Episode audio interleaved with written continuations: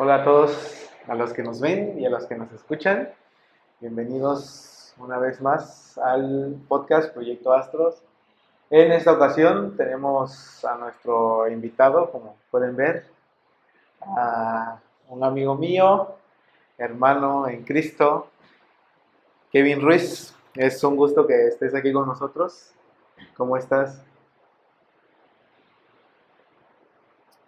Hola, hola amigo Sebas. Muy bien, gracias a Dios. La verdad. Muy bien, muy bien. Aquí tranquilo, disfrutando de sábado.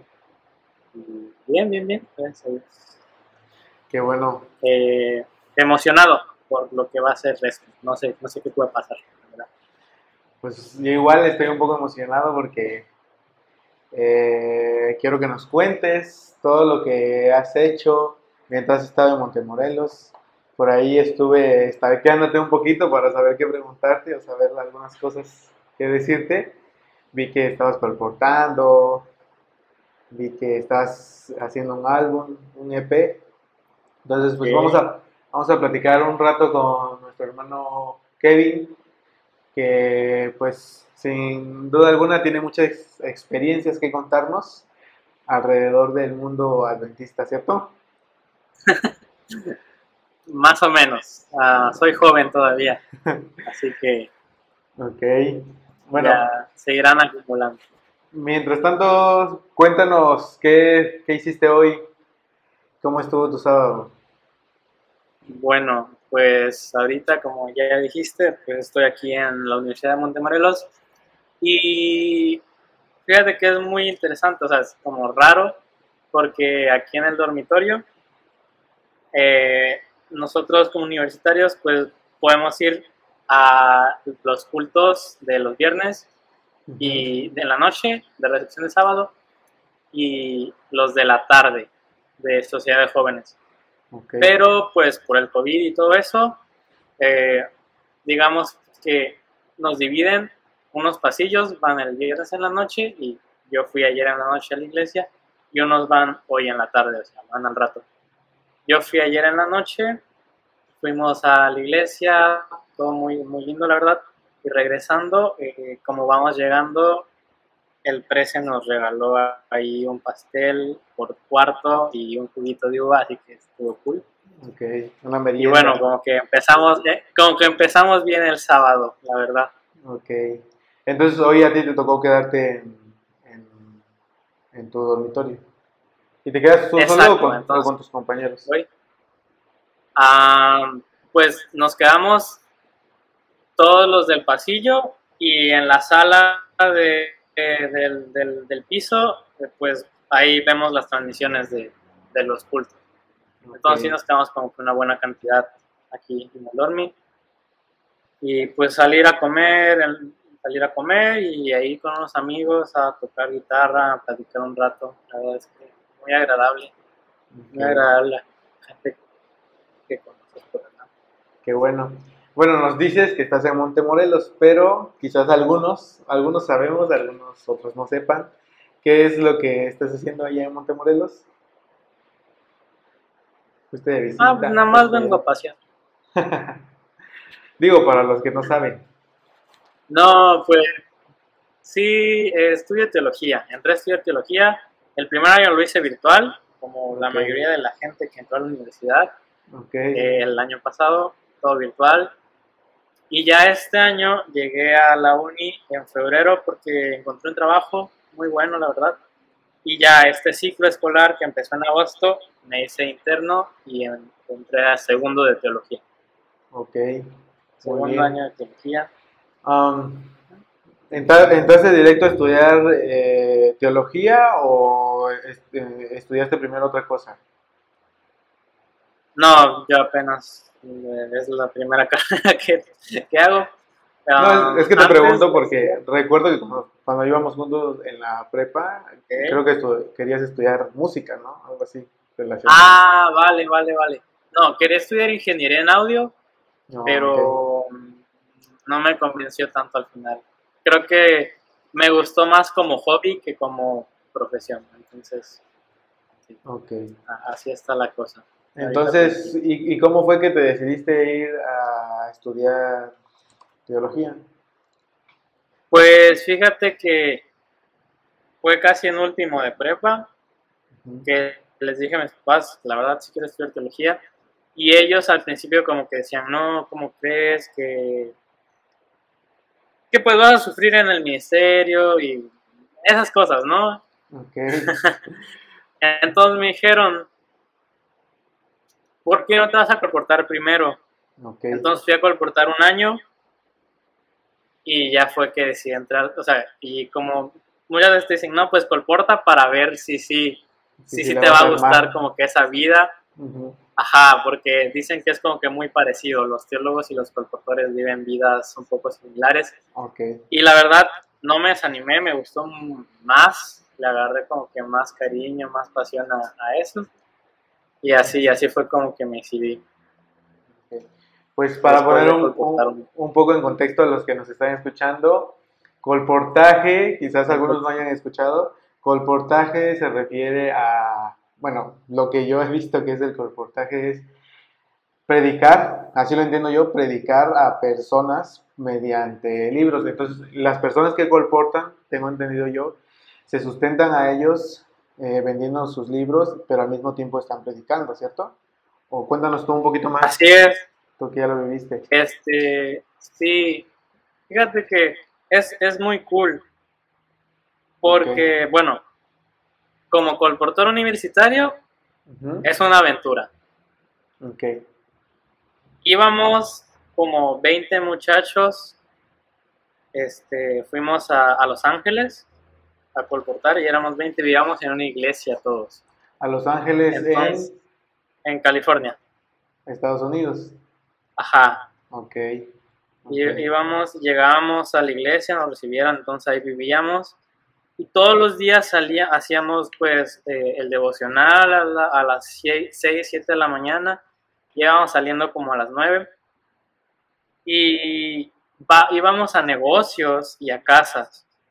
Entonces lo que hacíamos era ir con nuestra mochila de libros, negocio que encontrábamos, que decía, va, me animo a ir, hacíamos una oración ahí rápida antes de entrar a- al negocio. ¿No ibas solo, ibas con un grupo de personas? Va, regularmente íbamos de dos en dos, a veces nos alocábamos y de cuatro en cuatro, pero regularmente dos en dos. Ok. Entonces eh, es como llegas y te presentas, ¿no? Tipo, hola, mi nombre es Kevin. Oye, ¿y no, y no iglesia". tenías ningún problema? No, O sea, de que hablaran inglés o tú sabes hablar inglés? Mm, fíjate que ahí hay mucho latino Mucho, mucho chicano. y mexicano. Ok. Entonces nos hacía más fácil llegar con los libros a los que hablaban español, ok. porque los libros son español. Ok, ok. Ajá. Entonces llegas y te presentas y le dices si, si te puede dar un poco de su tiempo porque tienes un material como que importante que, que presentarle. Y le presentas los libros. Regularmente son de salud y de, ajá, de- y de recetas de comida. Ok. Esos son como que los que más llaman la atención a la Los gente. que más se venden, por así decirlo. Ajá. Y, y ese es como que el primer paso, ¿no? Pero después de como que hacer esa presentación, te compre o no te compre, este, haces una oración por ellos, como intentamos nosotros tener un acercamiento a las personas, porque muchas veces agarran confianza con nosotros. Ok, sí, justo eso cosas te iba a que no les dirían, Si no, cosas que no le dirían a, a cualquier otro desconocido, Ok, nosotros, no sé, por alguna razón, este, encuentran confianza y después de que le decimos, la verdad es que nosotros somos estudiantes, pero también creemos en Dios y creemos que Dios puede solucionar los problemas de la gente y les decimos si podemos hacer una oración por ellos. Y en eso les decimos que tienen alguna petición, alguna preocupación, y ahí es cuando nos llegan a contar como que sus problemas, sus preocupaciones, incluso eh, llegamos a gente que dice que se pone a llorar, de decir, no, pues mi hijo pues está en la drogadicción, la verdad quisiera que orara mucho por él. Entonces la gente se abre y es muy bonito, oramos por ellos y les, les regalamos eh, literatura tipo El Camino a Cristo, Ese era el que más regalábamos, el Camino a Cristo, porque tú sabes, es, tiene un mensaje muy, primeros muy... pasos, ¿no? Son los Sí, sí, primeros sí. pasos para ser adventista, por así decirlo. ok. Y tú que ya viviste esa experiencia, ¿aconsejarías a los jóvenes que nos escuchen y nos vean que, que lo hagan, aunque no quieran ser pastores, pero que podrían vivir esa experiencia?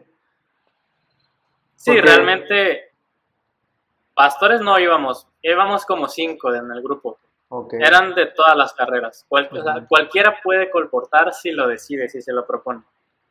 Eh, y sí, claro que sí, animo a, a- a todos los que vayan a ver esto, que si tienen algún momento libre y quieren hacer evangelismo, compren unas revistas, este, no, no libros así de 200 y algo, eh, porque pues tal vez sea difícil. Compren unas revistas y vayan ahí y, y- es, una buena actividad. Sí, claro, la, la experiencia lo vale mucho porque, o sea, yo digo, yo nunca he colportado así tal cual, pero sí ha habido muchas ocasiones en las que como iglesia y con otros jóvenes hemos salido a, a repartir libros y así como dices tú, que estamos regalando el libro y le decimos, eh, ¿quiere que oremos por, por algo en especial? Y las hermanos o las personas se sueltan y dicen, sí, es que fíjese que tengo un hijo, que no me quiere hacer caso y pues te empiezan a contar y, y para lo que los que lo hemos hecho es una experiencia muy bonita, estar, acercarse a las personas y poder compartir el mensaje, ¿no? Sí, sí, sí, es, es, es toda una experiencia que creo que Dios pone en nuestras vidas para también moldear nuestro carácter, porque requiere de mucha fe. O sea, el ya entrar a un lugar a presentar un libro ya es un gran paso de fe. Claro, Porque tú cuando vas por la calle y ves las casas, los negocios a los que se puede entrar, tienes que decidir, ¿entro o me paso de largo? Y muchas veces creo que el Espíritu Santo te habla y te dice, tienes que entrar a ese lugar, tienes que entrar a ese lugar. Y quieras o no, es, es una, como, es la influencia de Dios que te está diciendo, ahí hay alguien que ocupa y ahí hay una bendición también para ti. Ok, Entonces, es, una, es, un- es, es fe y yo creo que también es perseverancia, porque muchas veces vas de, de casa en casa, de negocio en negocio, y hay días que no vendes, te sentas bien, crees que vas a vender algo y pues no, y, pero es perseverancia y llega el momento en el que pues haces una venta y, y quieras o no, es, es un... Y yo, yo- yo siento que aparte de como la experiencia de vivir el colportaje, también te ayuda como a forjar tu carácter, ¿no? Porque Exacto. quizás eres tímido y tienes que enfrentarte con personas que de plano no conoces, no sabes cómo son, cómo te vayan a tratar. Y pues tienes que aprender a soltarte, ¿no? A buscar, Sí. atrapar las ideas en el camino. Y, Sí, sí, sí, es, es, es como todo improvisado ahí, pero sí. pero con la, con la ayuda de Dios, todo, todo resulta bien, Sí, ¿no? sí, sí.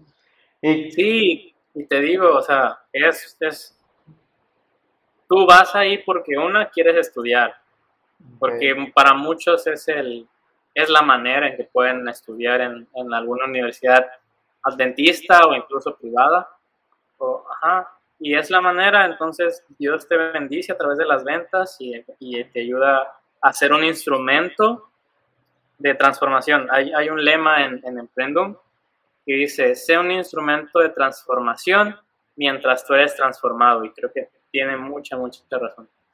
Oh, sí, claro, porque, o sea, tú, al tú dar el mensaje, tú mismo te das cuenta en, en- o sea, si yo voy a dar el mensaje, yo me tengo que comportar a la altura de ese mensaje que estoy dando, no Así puedo, es. no puedo solo dar el mensaje, ¿no? Claro. Sí, sí, sí. Oye, y dentro del corportaje, ¿cuál ha sido, digamos, la experiencia más bonita que has vivido con alguna persona o que hayas visto tú que Dios estuvo ahí con ustedes? Ok. Creo que tengo dos, pero te, te voy a contar esta. Ok, Cuando- sí. en Los Ángeles, digo, hay mucho, mucho latino. Entonces, ahí, ahí todavía hay muchos zumbas. en, en, cada, en cada barrio son pues, bueno, me imagino que tú conoces, pero para la gente es, es pues son lugares donde van este, las señoras, pues van a hacer tipo ejercicio, ¿no? Ejercicio y bailar, ¿no? Ajá, y bailar. Entonces, pues ellos, los líderes de colportaje nos dicen, bueno, esa gente ya, ya está empezando a adoptar un estilo de vida pues saludable, ya está interesada en cuidar su salud con el simple hecho de ir ahí. Entonces nos recomendaban ir ahí porque pues podía haber este, ahí una buena venta. El caso es que fuimos, éramos tres, la, líder de colportaje, un amigo y yo. Y entramos, bueno, fuimos desde antes a, platicar con la dueña del lugar para ver si nos dejaba allí. Llegamos y, y, ya nos dijo, bueno, tal día vengan. Entonces fuimos ese día y habían demasiadas, habían como unas 30, unas 30, este, pues ya damas ahí entonces, pues sí, o sea, es, es hacen, hacen este, sus rutinas, hacen, pues bailan con la música y todo. Y pues nosotros ahí, pues las veíamos y era como de, bueno, pues ellas están en su rollo. Okay. Entonces, eh, me, me, acuerdo que pues ellas ahí en, en, su rollo estaban bien alegres, incluso nos estaban queriendo meter ahí para que hiciéramos la rutina con ellos. Okay. Pero pues la verdad yo me considero muy, muy malo, pues moviéndome o intento, soy, soy muy malo, entonces como que mantuve mi distancia. Sí, soy, soy un tronco, la verdad. Pero bueno, fue una experiencia agradable y cuando terminaron su rutina, pues ya la dueña les dijo, bueno, pues llegaron los muchachos, ellos son estudiantes, productores, y les quieren hacer una presentación de, de, un material que ellos traen, que creo que les puede interesar.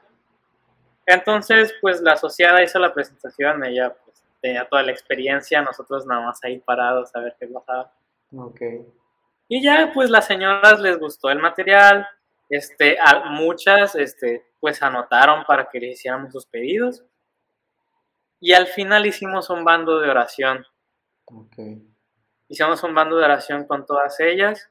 Y te digo, ahí fue cuando muchas de ellas tenían problemas. La, la dueña nos, nos expresó oren por mí porque entraron, entraron a robar a mi negocio, este, pues económicamente nos está yendo muy mal. Uh, otra nos dijo, pues oren también porque mi hijo este, entró en la drogadicción, no, no, no, encontramos solución a su problema. Otras tenían problemas, pues, eh, en, su matrimonio. Y, entonces, como que todas ellas se abren a nosotros. Y al hacer la oración, te digo, es, es muy lindo, fue muy bonito. Sentimos que ahí pues estaba la presencia del Espíritu Santo. Y las, las mujeres, las señoras, cuando terminamos de orar, pues muchas ya estaban llorando.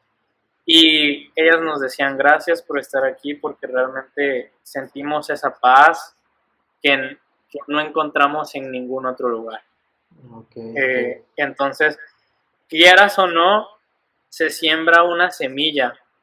También hay un lema como que muy marcado ahí, es que quizá nosotros vayamos este, esta temporada a colportar y ya se sembró una semilla y el colportor siguiente que llegue con ellos va a seguir como que cultivándolo.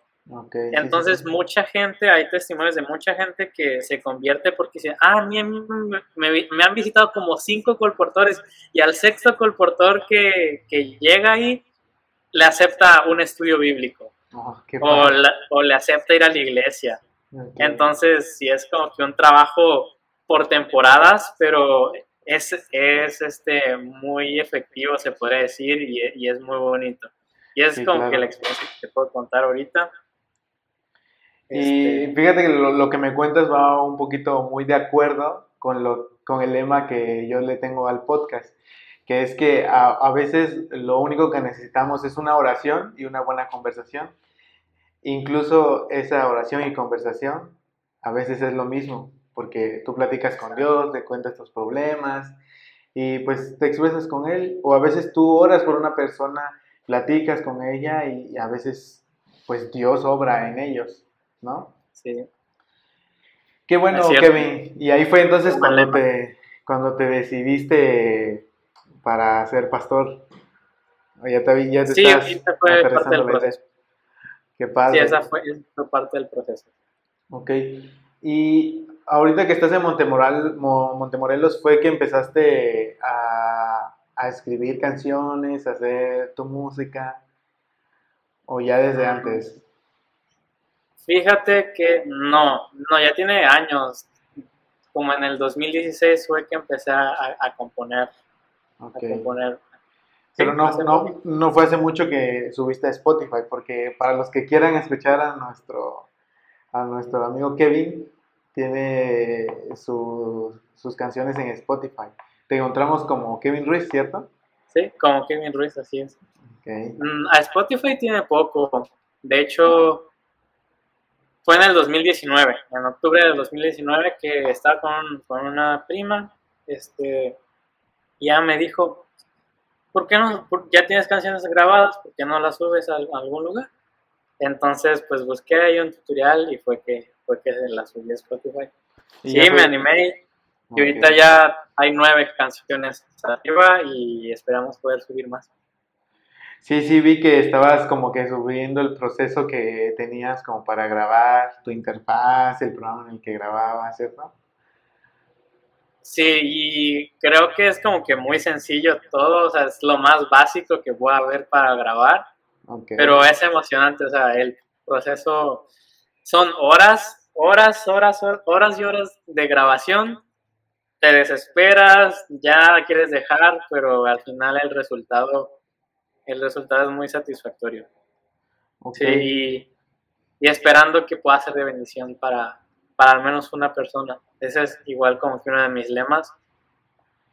No espero que mucha gente me escuche porque pues, pues es- no, no, no, no, no me conoce mucha gente, pero con que una persona escuche la canción y sea de bendición para ella, yo con eso soy muy feliz, la verdad. Qué padre. Oye, y para tus letras, ¿en qué fue lo que te inspiraste para escribir alguna de tus letras? ¿O fueron covers? ¿Cómo le hiciste? Ah, bueno, la primera canción que escribí fue la música. Bueno, lo que hago es siempre eh, buscar acordes que me gusten de, guitarra, así como que la música. Y, y en ese proceso de ir encontrando la música y la melodía, y es cuando voy agregando la letra. Entonces, la primera Primero haces tu canción me- que- melodía y luego ya escribes la letra. Ajá, exactamente.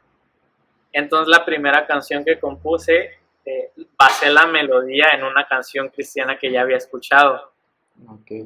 Entonces esa fue como que la primera canción. Pero ya las demás, sí, creo que, Dios me ayuda mucho para imaginar las melodías y el Espíritu Santo es el que inspira para encontrar las letras, porque creo que me esfuerzo un poco en tratar ser teológicamente correcto, en mm, no dejarme como que guiar por los sentimientos y que hayan cosas como, incongruentes, que digas, "Mm, esto está como que medio raro, Eh, y Dios ayuda mucho en ese proceso. Ok. Y este. ¿Y cómo, cómo fue que entonces que te, que te ayudaba Dios? Pues en. Ah, es, es interesante, porque tú sabes que, pues como cristianos, muchas veces fallamos y nos Sí. alejamos de Dios. Sí. Entonces, a mí me ha pasado muchas veces que pasan semanas y no oro y no estudio la Biblia y pues ahí, ahí pues me alejo, me alejo de Dios realmente. Es lo que pasa. Y creo que Dios me tiene tanta misericordia, me ama tanto, que su método para traerme de vuelta es a través de la música. Y ahí está el Espíritu Santo, me, me, me está llamando y saco la guitarra y allí es cuando viene como que la iluminación para poder escribir las canciones, porque es saliendo como que del hoyo en el que estoy, alejado de Dios, y me trae de vuelta. Y eso es como que su misericordia de que aunque esté alejado, Él me ayuda a seguir escribiendo canciones, que espero pueda dejar de ser así. bueno, algunas veces es así y algunas veces sí es como de estar en constante lectura y así, y ahí es cuando voy a través de historias de la Biblia o de versículos. Se van. Bueno, me decías que esos son los procesos que tú tienes para como empezar a escribir, ¿no? Y pues, Sí. fíjate, en los podcasts pasados que hemos he platicado con otras personas, igual ellos Ah, piensan que, o sea, no, no es lo más importante, ¿no? Pero sí es importante que nosotros nos mantengamos trabajando para Dios, como dice la ley del conquistador, trabajar para Dios, ¿cierto? Porque, como, decía, como decíamos hace rato, el trabajar, el hecho de, de estar trabajando para Dios te hace a ti reflexionar qué estoy haciendo yo. O sea, sí estoy llevando el mensaje, pero también yo me debo de comportar a la altura. Y pues sí, es, es una de las formas, creo yo, y es una de las formas más efectivas de mantenerte con ese espíritu vivo, esa adoración viva hacia Dios, ¿no? Poder po- poner, Sí, tus claro. poner tus talentos para Él. Y pues la idea del podcast es este, que las personas que nos escuchan, los jóvenes que nos escuchan, es que pues de una u otra forma eh, puedan poner sus talentos para Dios. Sí, quizás a veces tropezamos como cualquier otro joven, pero como cualquier otra persona incluso, pero es importante pues saber reconocer lo que estamos haciendo mal y, regresar al camino, ¿no? Y pues hay muchas formas de trabajar para Dios eh, entre mis búsquedas para poder entrevistar a algunos otros jóvenes que ponen sus talentos para Dios. Hay personas que suben imágenes, hay personas que hacen lettering con versículos y, o sea, los ves y dices, órale, qué padre, ¿no? Incluso, no sé si has visto todo a Verún, ellos igual buscaron la forma de poder trabajar para Dios. Sí, es, es, es impresionante las, la gran cantidad de maneras que hay para trabajar para Dios, para llevar su mensaje. Pero creo que también es importante ah, trabajar en tu iglesia local. Eh, Sí, claro. Muchas veces ah, queremos como que ir a, a más lados, a salir fuera. Y en la iglesia donde estamos, eh, lo local, por así decirlo, pues como que lo descuidamos y, y no trabajamos tanto ahí. Creo que es bueno también hacer un equilibrio en eso. O sea, tener como que un ministerio porque es muy, muy lindo, es muy gratificante, pero también tener ese espíritu de servicio, de estar en tu iglesia, con tu familia ah, y poder servir ahí poder Ok. utilizar tus, tus talentos para poder ayudar en, en alguna parte de la iglesia, ah, siendo diácono, ah, dando estudios, de- estudios bíblicos, eh, siendo maestro de escuela sabática, incluso participando en tu grupo pequeño. Es, es muy bueno servir ahí. Creo que si, eso, si hay un equilibrio ahí, va a ir bien. Porque muchas veces nos, sentamos, nos centramos en nosotros mismos, en tratar este, como En nuestro que ministerio personal, por así decirlo. a lo que vean y no, y, y no participar ahí en nuestras iglesias. Ah, y hay, hay que hacer un equilibrio, siento. Ok, bueno. Y también, o sea, tú desde joven empezaste, o sea, desde niño fuiste adventista. Sí, sí, sí. Ok. Y nos podrías compartir un poquito tu experiencia. O sea, porque sí, yo igual desde pequeño eh, soy adventista, no desde bebé, ¿verdad? Pero sí, desde muy pequeño soy adventista. Pero creo que hay un momento en el que tú eres consciente de que eres adventista. O sea, dices, claro, por esto yo soy adventista, por eso es que a mí me gusta estar en la iglesia. ¿Cuándo Claro. fue ese momento en el que tú dijiste, claro, por eso es que yo sigo siendo adventista, por eso es que me gusta ser adventista? Mm, creo que fue, bueno, un punto de inflexión como a los 16 años. Ok, A mí me gusta mucho la música, entonces yo escucho música cristiana de, de diversas como que denominaciones, se podría decir, con muchos géneros de música cristiana. ok, Y hubo un momento en el que yo en la iglesia adventista no encontraba el- el- la música que yo quería. ok, Y, y sí fue como de, quiero, quiero ir y ver en las otras iglesias como es. Quiero sentir eso. Entonces yo sí era como de, no, pues voy a ir a una iglesia de evangélica, voy a escuchar el worship que tienen. Y le dije a mi mamá, y ella me dijo, mm, tú tienes que saber que no puedes estar en dos lados, tienes que decidirte. Y justo en eso tuve la oportunidad de ir a un, a un curso de verano de música en Linda Vista y pues ahí encontré a muchos muchachos que al igual que yo les gustaba la música y me identifiqué tanto.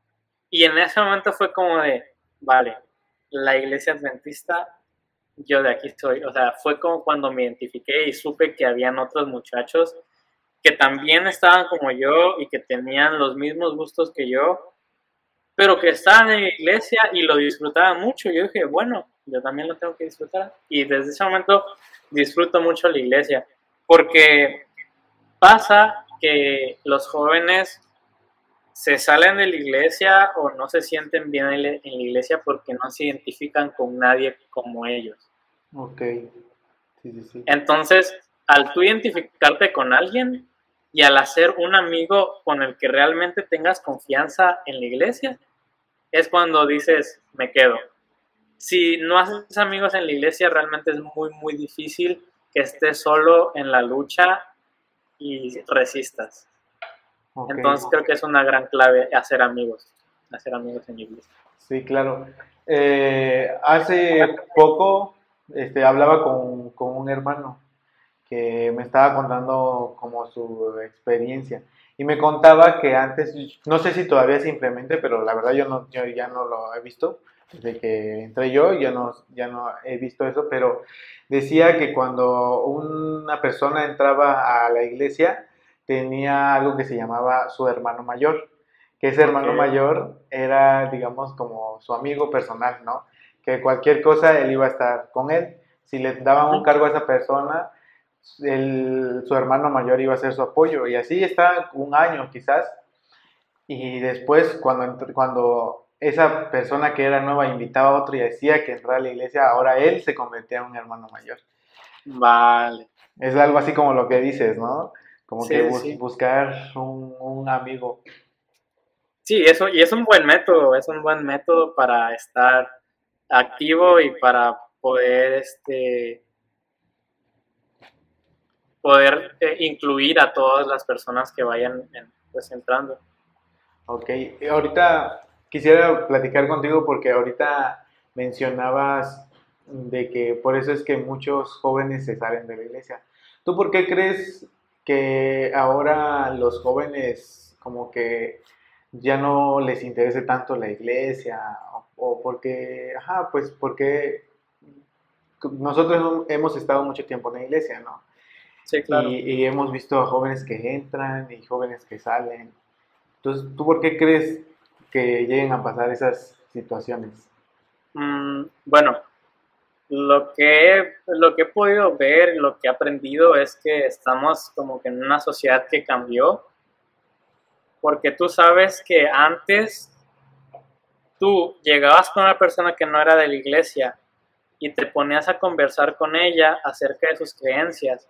Y si tú encontrabas en la Biblia los argumentos, ahora sí como para decir mi fe es la verdadera, mis creencias son las verdaderas, ella se convencía y prácticamente decía, bueno, voy a dejar que me des estudios bíblicos y que, que entremos a la iglesia. Okay. Pero ahora es diferente. Creo que los jóvenes ya no nos conformamos con que nos respondan esas dudas acerca de las creencias. O ya no nos conformamos con llevar un estudio bíblico como muy sistemático en el que vayas respondiendo a las preguntas acerca de las creencias. Creo que los jóvenes quieren como alguien que les hable en forma de conversación, en forma de, amigo. Y hay un versículo en Hechos en donde Pablo va a Atenas. ¿Y qué pasaba en Atenas? Pues la gente tenía muchos dioses e incluso tenían un lugar donde adoraban al Dios no conocido.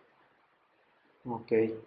Hay muchos estudios que indican que los jóvenes vivimos en una sociedad postmodernista secular, en la que creemos que hay un Dios, creemos que hay algo ahí que es superior a nosotros y está como que en el control del universo, pero realmente no saben quién es ese Dios. Entonces la misión de los jóvenes ahora es mostrar a ese Dios que no conocen, pero ya no en forma de estudios bíblicos, ya no en forma de un, de un librito sistematizado, sino que en forma de relaciones amistosas. Y te digo, cuando alguien nuevo encuentra un amigo de confianza en la iglesia con el que puede salir, con el que puede contarle cosas, con el que puede realmente ser su amigo como si fuera, no sé, en, en la escuela, en el trabajo, incluso en la colonia, cuando encuentra a alguien así, estoy seguro que se, que se va a quedar. Pero ¿qué pasa en la iglesia? Muchas veces pues no nos integramos bien con los, con los que van llegando, ya tenemos nuestros círculos de amistad muy sólidos o muy cerrados y no, no incluimos a más personas. Entonces, por eso los jóvenes que van llegando nuevos, al no encontrar a nadie con quien, con quien se identifican, con quien tengan confianza, pues, pues se van a salir. Eh, es casi lógico. Sí, claro, y, y, es que yo siento que a veces cometemos el error de, como dices tú, presentar a Dios como un Dios así sistematizado, ¿no? Que tiene este, muchas condiciones y así. Y pues realmente Dios lo que quiere es que a Él lo tengamos como nuestro amigo, ¿no? Incluso cuando Jesús vino a esta tierra, Él él, él este, se presentaba como un amigo, pues primero se hacía amigo de las personas y luego ya empezaba a hablar con, con, Dios. Y quizás a veces también cometemos el error de, de, que apenas el hermano va, va entrando a la iglesia y le decimos, no, es que eso que estás haciendo está mal, debes de cambiarlo ya.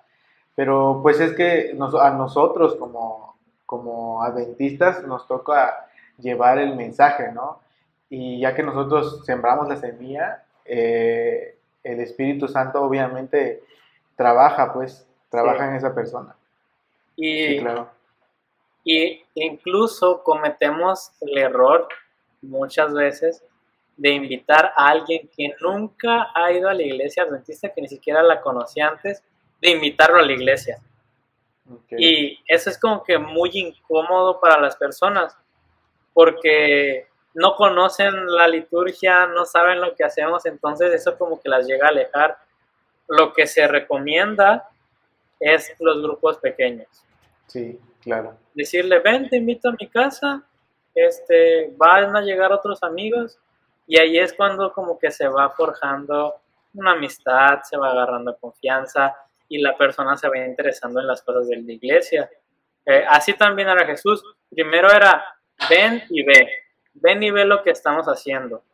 Y luego era, ven y sígueme, pero ahí en ese proceso hay, hay, un cambio, ¿no? tiempo y hay un proceso que la, que la, persona, que la persona tiene que seguir.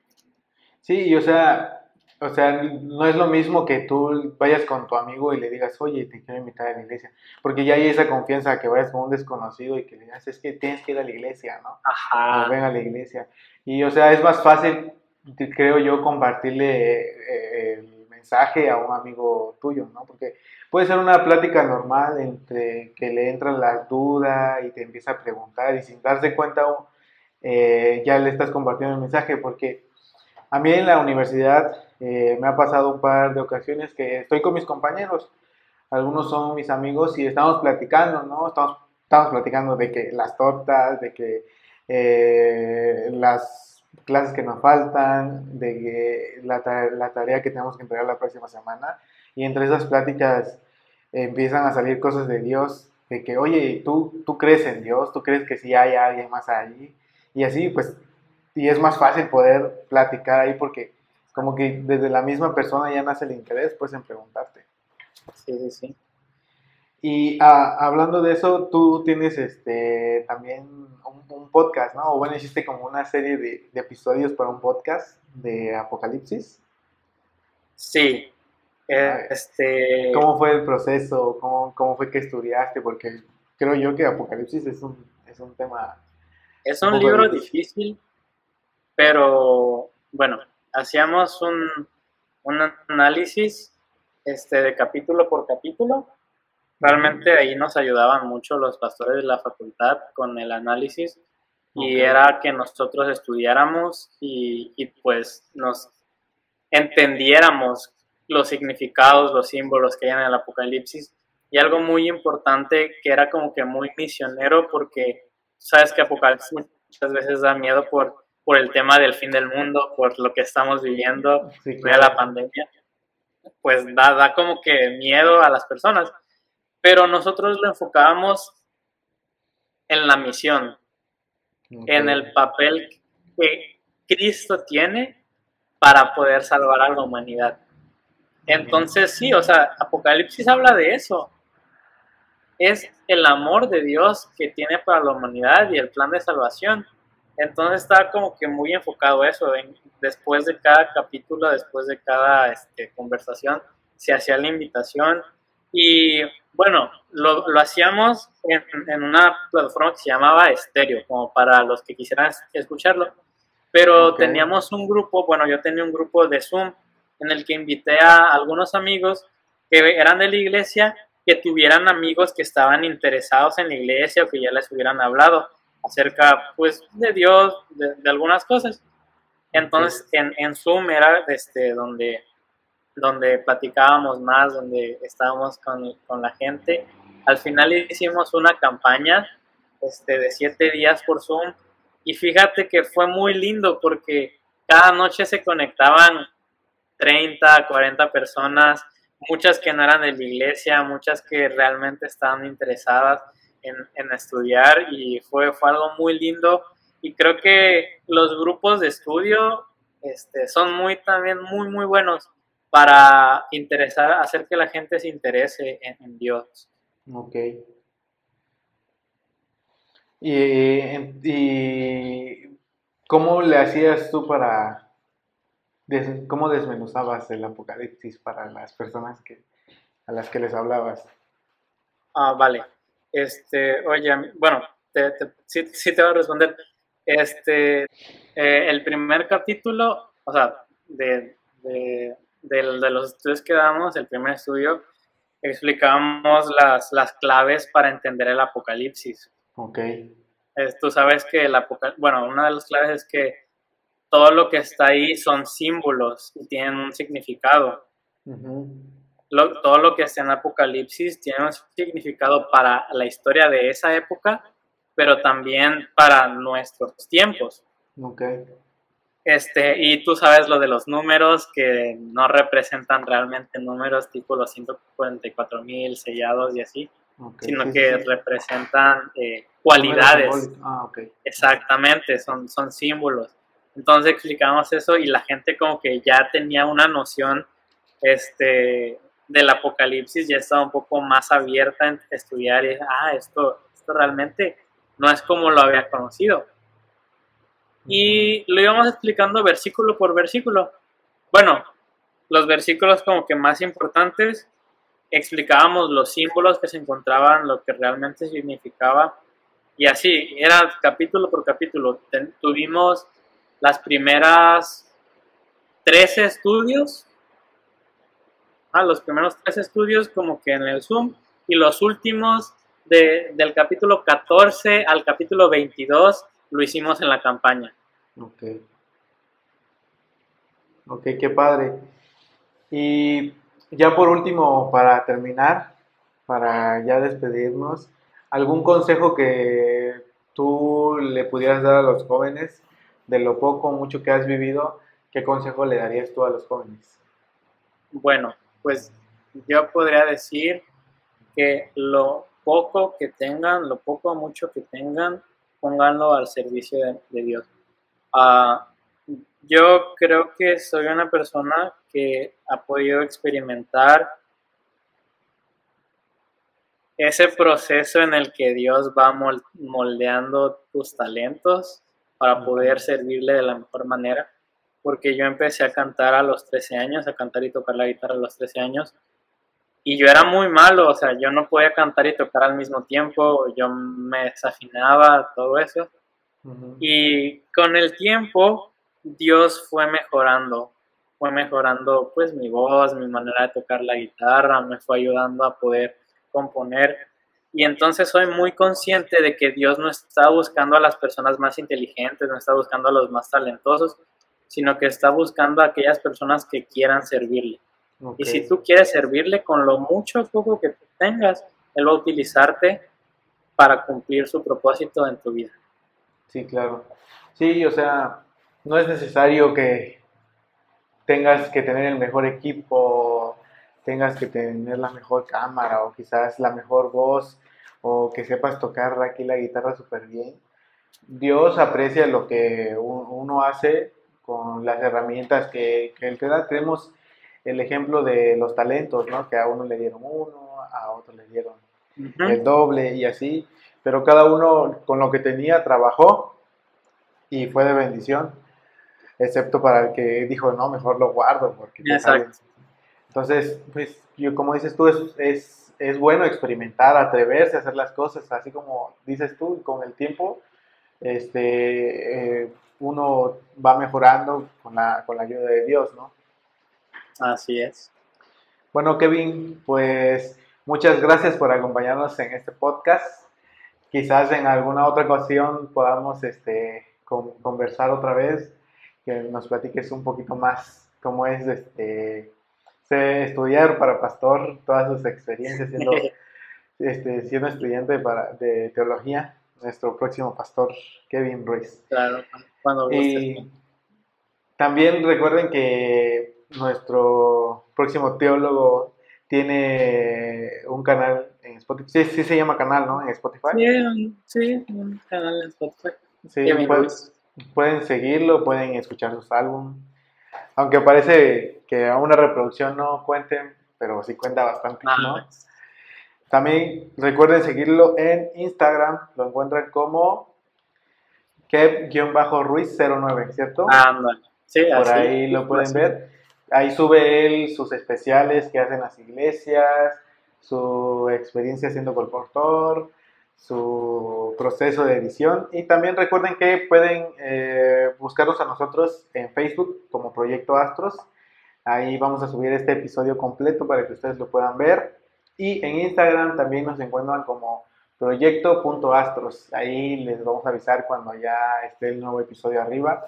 Nos pueden escuchar en Spotify, en Apple Podcast, en Anchor, en Google Podcast o en cualquier, en cualquier plataforma de podcast que ustedes utilicen. Excelente. Bueno, Kevin, nos despedimos y nos vemos en la próxima. Vale, muchas gracias por la invitación, Pana. Hasta luego. Muy, muy, muy lindo estar aquí.